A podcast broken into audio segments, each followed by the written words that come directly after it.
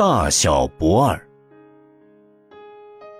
唐朝江州刺史李博问智常禅师道：“佛经上所说的须弥藏芥子，芥子纳须弥，未免失之玄奇了。小小的芥子怎么可能容纳那么大的一座须弥山呢？过分不懂常识，是在骗人吧？”智常禅师闻言而笑，问道：“人家说你读书破万卷，可有这回事？”“当然，当然，我岂止读书万卷？”李博一派得意洋洋的样子。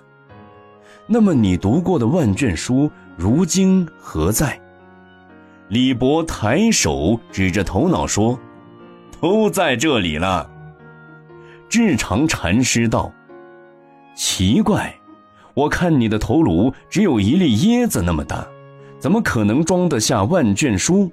莫非你也骗人吗？”